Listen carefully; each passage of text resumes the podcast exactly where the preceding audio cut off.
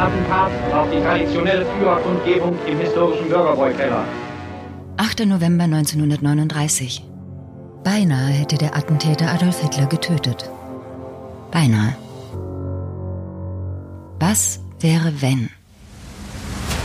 In was für einem Deutschland würden wir heute leben, wenn Hitler bis zum Ende der Veranstaltung geblieben wäre?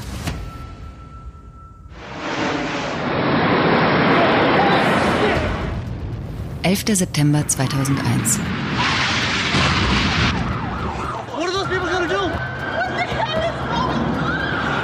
Oh my God. So both towers are now. Um 8.45 Uhr Ortszeit rast ein Passagierflugzeug in den nördlichen Turm des World Trade Centers in New York. 18 Minuten später zerstört ein zweites Flugzeug den südlichen Turm. Jeder, also absolut jeder, der alt genug war, um die Nachrichten zu verfolgen, erinnert sich daran.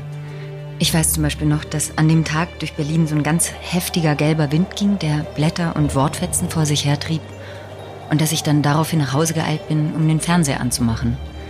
Diese Bilder haben sich in unser kollektives Gedächtnis eingebrannt. Der Tag stellt eine Zäsur in der Weltgeschichte dar. Bei beiden Vorfällen handelt es sich um Attentate. Und dennoch umreißen sie bei weitem nicht das gesamte Spektrum der Morde, die unter diesen Begriff fallen. The first reports say that President Kennedy has been seriously wounded by this shooting. Sechs Wochen nach seiner Entführung durch Terroristen in Köln ist Arbeitgeberpräsident Hans-Martin Schleyer heute Abend ermordet aufgefunden worden. Attentäter Anders Breivik lässt die Bombe in der Innenstadt hochgehen. An diesem Freitag sterben insgesamt 77 Menschen durch die Schüsse und Bomben des Attentäters. In letzter Zeit mehren sich Attentate, auch in unserem Umfeld. London, Paris, Berlin, Halle, Hanau, Wien. Wir können uns dem nicht mehr entziehen. Warum wird ein Mensch zum Attentäter? Wie muss eigentlich jemand beschaffen sein, der sein Leben einsetzt, um im Namen eines vermeintlich höheren Ziels das Leben eines oder gar vieler auszulöschen? Wann sind Attentäter Widerstandskämpfer? Wann Terroristen?